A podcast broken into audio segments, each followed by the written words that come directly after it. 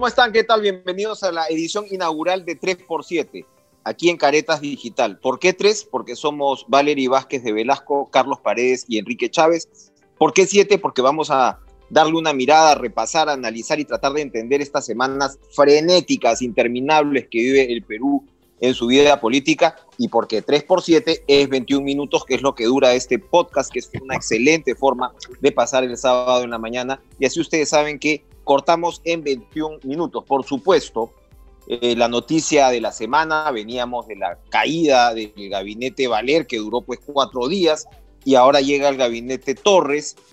Evidentemente el presidente Castillo ha designado a un primer ministro de confianza, ¿no? Su escudero desde el Ministerio de Justicia, aunque bastantes controversias ha levantado en los últimos días en ese sector, pero hay muchos eh, ministerios que claramente caen en la órbita, para empezar, de Perú Libre y sobre todo de Vladimir Cerrón. Se ha hablado mucho del, ministro de Justicia, el señor Hernán Condori, se está pidiendo la renuncia de él incluso desde su propio gremio, pero hay más, hay mucho más eh, que eso. Yo veía rápidamente, Valery Carlos, eh, también de todas maneras interesante el papel de, del señor Ildefonso en el Ministerio de Justicia. Vamos a tratar de entenderlo un poco mejor. En todo caso, el sector de Bermejo pareciera que sigue controlando interior, eh, vía Alfonso Chávez, que ha sido ratificado. Bueno, Betsy Chávez de trabajo también continúa ahí. Y tenemos de todas maneras un, un peso del ala magisterial, ¿no? Está Oscar Sea en Agricultura y por supuesto Juan Silva, que sigue en el Ministerio de Transportes y Comunicaciones. Estamos hablando de ministerios con un manejo de recursos impresionante. Vale, y tú que has estado además hablando con algunos personajes de Perú Libre, como el inefable Guido Bellido. ¿Cómo, cómo ves esta, esta designación, esta conformación? ¿Por dónde va este gabinete? Bueno, claramente, finalmente, Cerrón ha ganado el espacio que estaba buscando, ¿no? Y eso yo creo que es lo que eh, nadie puede negar.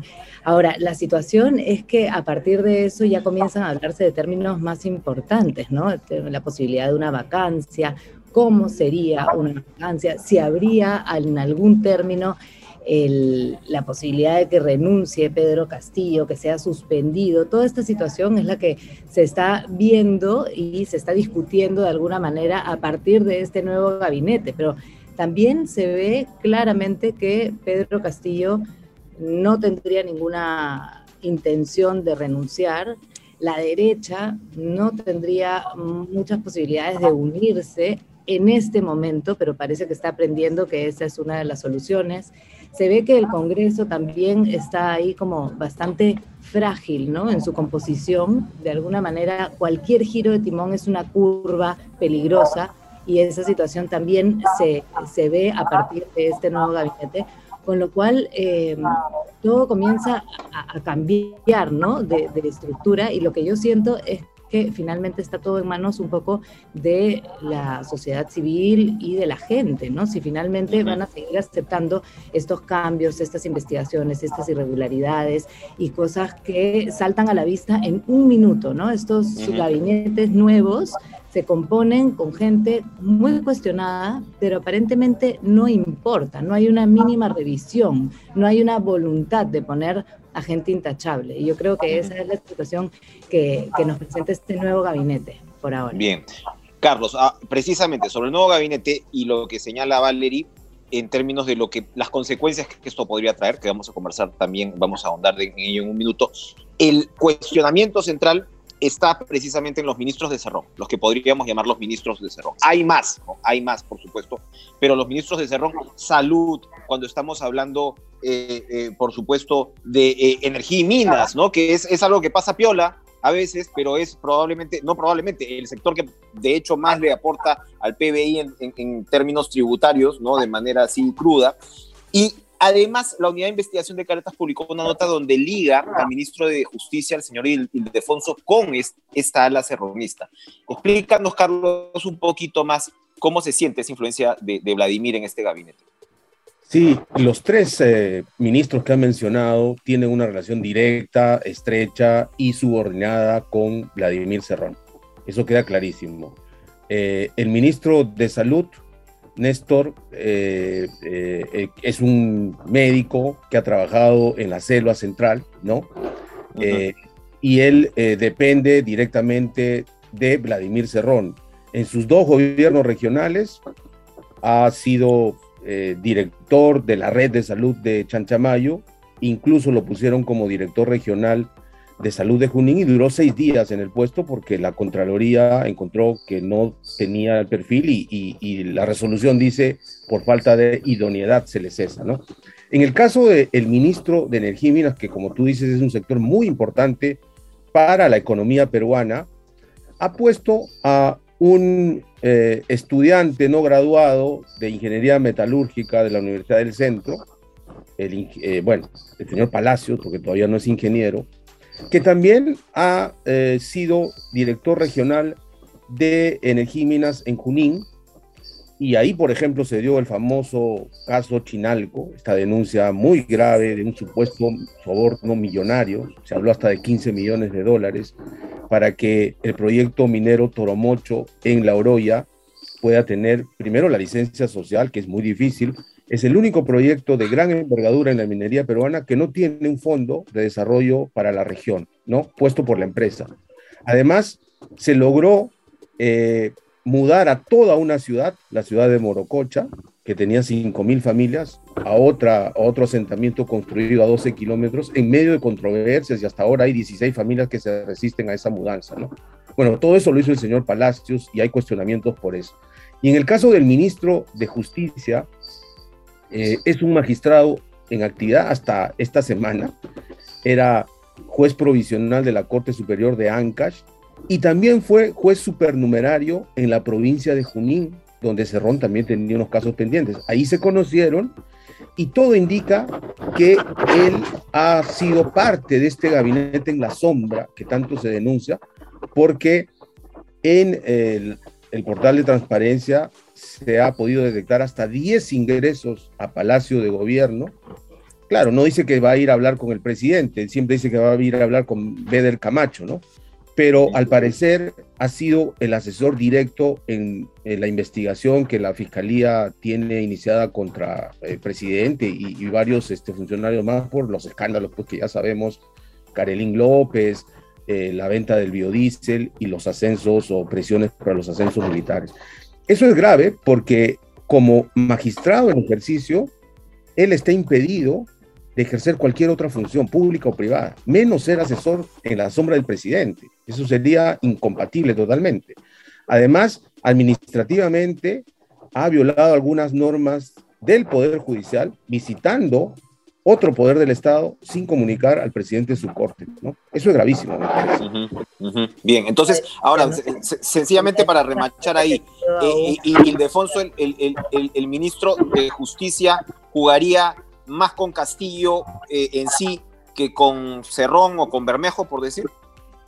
Bueno, yo creo que es eh, una ficha importante para manejar procuradurías. Ten en cuenta que el Ministerio de Justicia es el que nombra el Procurador General de la República, cargo que está vacante porque a Soria lo han cesado después de un de Contraloría, que desde mi punto de vista venía eh, con un error de, nacimiento, ¿no? Había sido mal nombrado por Vizcarra, de eso se aprovechó el hoy Premier, que antes era ministro de Justicia, y también hay procuradurías importantes que están en este momento litigando en las investigaciones fiscales como dinámicos del centro, que tienen que ver directamente con Cerrón, y con otros más que tienen que ver con Perú Libre, ¿no? Lavado de activos. Yo creo que es importante controlar ese ministerio para efectos de Cerrón. Perfecto. Y, le añadiría sencillamente la próxima designación del jefe del INPE, ¿no? Porque, claro, sacaron a Susana Silva en medio de una controversia, liberación de Antauro. De nombrar a como viceministro de Justicia, ¿no? O sea, el señor Comodín pasa de ministro del Interior a ministro de Defensa, ahora es viceministro de Justicia, Carrasco, ojo, que tiene experiencia en investigaciones fiscales de corrupción y nada nos garantiza que esa experiencia la use a favor de los dinámicos del centro. Perfecto. Cuidado con eso. Valery, tú estabas tocando un tema súper importante. A ver, toda, toda esta, esta situación con el gabinete de alguna manera extrema ¿no? la tensión con el Ejecutivo. Ayer el, medio de César Hildebrand difundió este audio donde se ve pues a la presidenta o se escucha a la presidenta del Congreso en un, eh, en un hotel, ¿no? en un restaurante con otros congresistas prominentes de la derecha, por llamarlo de alguna manera, Eh, en fin, hablando una serie de cosas, pero el fondo de la reunión era ver cómo, cómo se modifican artículos, etcétera. Nosotros esta semana en Caretas además publicamos un editorial donde dábamos cuenta y advertíamos de esta declaración que había hecho la, la, presidenta del Congreso, eh, donde dijo, así muy suelta de huesos, que eh, si, si, se vacaba ¿no? A, a, Castillo y a la vicepresidenta, ella asumía ¿no? la presidencia de la República y el Congreso se quedaba. O sea, tú convocas elecciones, pero convocas elecciones solamente del presidente de la República y este Congreso se quedaría a completar los cinco eh, años. O sea, le darías al próximo presidente o presidenta de la República eh, el regalito de entrada, decirle no tienes bancada. Lo mm. cual, además, constitucionalmente es una figura muy compleja, es una interpretación muy controversial, pero voy a lo que tú precisamente tocabas, que era el, eh, el liderazgo del Congreso no se, no se ve todavía por dónde salir. Y a mí me llama la atención incluso que ni siquiera hayan censurado a los ministros más controversiales, ¿no? claro, estás de todas maneras tratando de cocinar una, vacancia, pero los pasos previos y por dónde iría esa salida eventual del presidente de la República tampoco se entiende bien. Y tú también decías, esto también va a tener una reacción de la calle. Probablemente si el Congreso diga, nos quedamos, nos sentamos nuestros reales, la calle pueda también reaccionar al respecto. ¿Cómo, cómo avisoras ese escenario? A ver, lo que, lo que está sucediendo en el Congreso, como te decía al principio, eh, pareciera que tiene algún tipo de forma que realmente Pedro Castillo con esta presión que le ha puesto Vladimir Cerrón tendría los votos para no ser vacado. Eso es lo que, lo que finalmente este, eh, el fin de este gabinete sería este, ¿no? Los 44 votos que lo protegerían de no ser vacado y poder quedarse más tiempo y seguir haciendo tiempo, porque constitucionalmente está muy difícil la salida desde el Congreso y con lo que estabas indicando con el tema de si Dina Boluarte se queda o si no se queda, si finalmente María del Carmen Alba se queda y eh, llama elecciones, y si esas elecciones serían generales o si serían solamente presidenciales. Esta es una discusión que no se ha solucionado todavía. Los constitucionalistas que hemos estado... Eh, consultando esta semana no tienen una respuesta, porque además no solamente sería este tema de llegar a ser presidente sin bancada, sino que además no tendrían eh, un, tiempo correlativo entre Congreso y, Ejecutivo, y eso sería un desorden que de alguna manera también se tiene que solucionar. Con lo cual, la salida por ese lado para ver si se proponen elecciones generales y el Congreso se queda, bueno, yo creo que es tan desatinado como los comentarios últimos de la presidenta del Congreso. Es algo que no se puede decir, que no se puede asegurar, porque como te digo, los especialistas, los constitucionalistas más serios que hemos consultado, pues no tienen todavía una, una salida, ¿no? Existe un vacío en ese sentido. Y mientras tanto tienes un Congreso que aparentemente protegería a un castillo de quedarse y eh, pues la figura de la vacancia también, eh, por más frágil que sea, porque también cualquier cosa puede hacer que esto cambie, ¿no? Eh, Iván García decía, es como un caleidoscopio, ¿no? En el momento mínimo en que se mueve una luz, la figura cambia completamente y eso puede puede ocurrir. Entonces, eh, en, ese sentido también es difícil. Y lo otro, que sería un movimiento por parte ya de la sociedad civil, que sí se ha ido pronunciando, incluso eh, grupos de la sociedad civil que estaban eh, de acuerdo, por supuesto, con la elección democrática de Pedro Castillo desde el principio, ahora también intentan ver una salida con, con, prescindir de él, ¿no? Entonces, esa figura también ha cambiado y probablemente ellos también puedan mover a gente a la larga, no solamente en Lima, porque también ese es un problema, ¿no? Cuando las personas dicen la gente se va a organizar y van, van a salir a marchar, yo digo, bueno, si salen a marchar en Lima, con todo lo que se ha desacreditado, la, la fuerza, digamos, limeña, con las mismas elecciones, no solamente por la publicidad que se pueda haber hecho, la propaganda que puedan haber hecho desde Perú Libre, este lo cierto es que se necesita también que el país reclame un orden, ¿no? Que el país reclame seriedad en todos los sentidos. Y no solamente puede ser eso visto desde los movimientos de la capital, ¿no? Y ya no te hablo movimientos de derecha extrema, eh, ni resistencias, ni nada de ese tipo, porque eso por supuesto que ya no, no entra ni siquiera en, la ecuación. Yo creo que tiene que ser, pues si en alguna forma la gente se levanta a reclamar lo que es justo, un gobierno que funcione y que avance y que no esté haciendo todas estas eh, coartadas para poder seguir, avanzar sin ningún filtro mínimo, eh, pues evidentemente la gente tiene que, protestar, pero eso aparentemente eh, todavía pide mucha madurez, ¿no? Madurez por parte de, todos, de todas las partes, tanto derecha como la izquierda, la izquierda moderada y todas las, las, eh, las diferentes acciones que hay, que hay alrededor de este Congreso y del Ejecutivo. La, la, Carlos, la, esta, esta falta de madurez y esta, digamos, confusión todavía entre agenda, actores, eh, nos lleva también a ver qué está pasando en la izquierda, porque a ver, lo que podríamos llamar la izquierda moderada, que en parte, parte de los actores que está describiendo Valerie está ahí, ¿no? Es izquierda moderada que se supone iba, iba a sustentar, ¿no?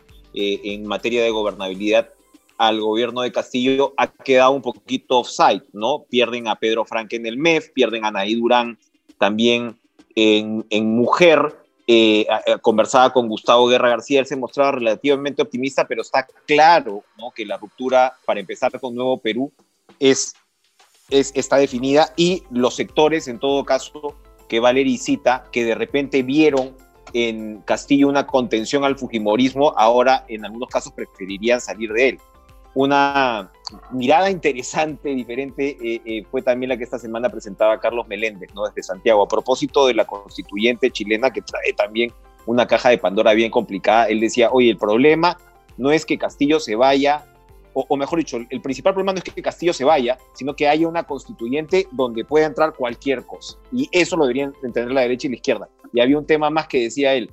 Y la izquierda, que se hizo garante, por decir el término, ¿no? De Castillo, pues debería un poquito apechugar un poco más, ¿no? Y no, y no estar empujando una salida tan rápida.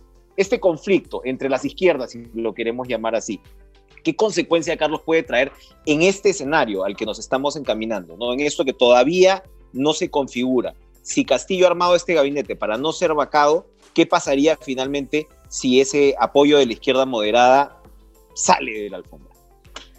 Interesante pregunta, y, pero antes de hablar de esta bronca de la izquierda extrema moderada, solo quería empezar con lo primero que comentaste, que es esta polarización en el país que está generando también sobre reacciones que alcanza la prensa. Y quiero hablar de la nota de Hildebrand en sus 13 de ayer viernes, titulado Golpe a la Vista, elaborada por Eloy Marchal, y él habló de casi una reunión secreta, conspirativa, en un hotel miraflorino, pero era un seminario organizado por una fundación alemana con agenda abierta, publicada en el portal del Congreso.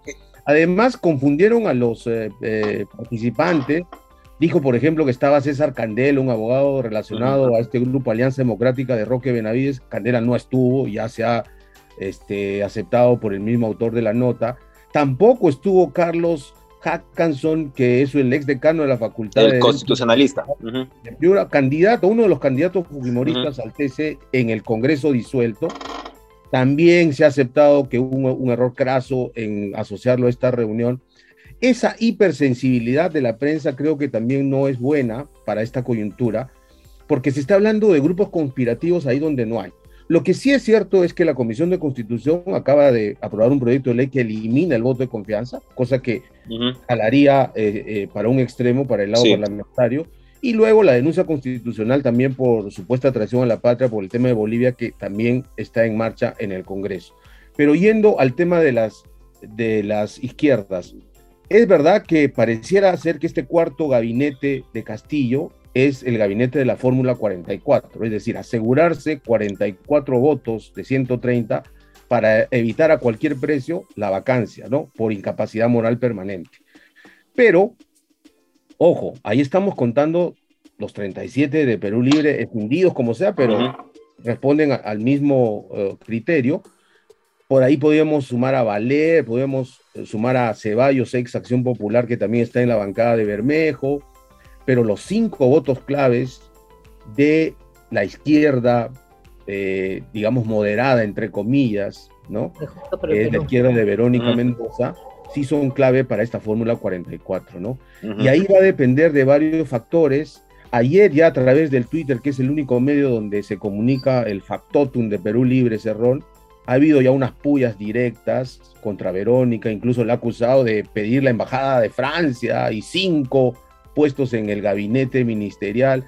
Es decir, hay ya un enfrentamiento visceral intestino dentro de esta coalición de izquierda que nos gobierna, porque esa es la verdad, desde julio hay una coalición de izquierda que ha tomado el poder ejecutivo. Y yo creo que si no tienen un mínimo de consenso, porque además ha pasado una cosa rara, ¿no?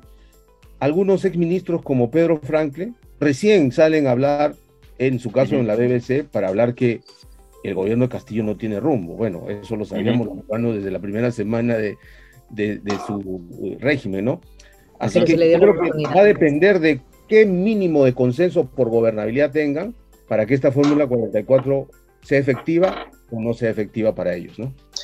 La Fórmula 44 en 3 por 7, que son 21 minutos. Gracias. Perfecto, 21 minutos. Hemos cumplido con nuestro tiempo en esta edición inaugural y así se va a mantener, estoy seguro. Valery Carlos, excelente, interesantísimo.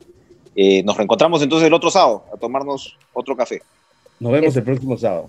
Chao. Ya, listo, gracias.